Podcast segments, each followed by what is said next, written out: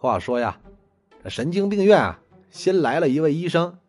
他发现呀，有一位老太太，每天都穿着黑色的衣服，拿着黑色的雨伞，蹲在那个神经病院门口啊发呆。这医生就想啊，要想治疗她呢，那就一定要先了解她。于是啊，这医生啊也穿着黑色的衣服，拿着黑色的雨伞，和那老太太蹲在一起。就这样，两人不言不语的在一起啊。一蹲就是一个月，最后啊，那老太太终于开口和医生说话了：“请问，你也是香菇吗？”这医生啊，一时之间竟不知该如何作答，愣在那里。结果老太太闭口不言了。这医生啊，大叫可惜，错过了了解她的机会。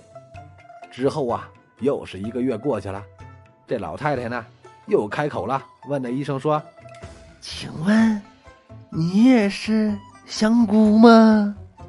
这医生啊，很高兴啊，马上抢答道：“啊，我是我是我是香菇啊！”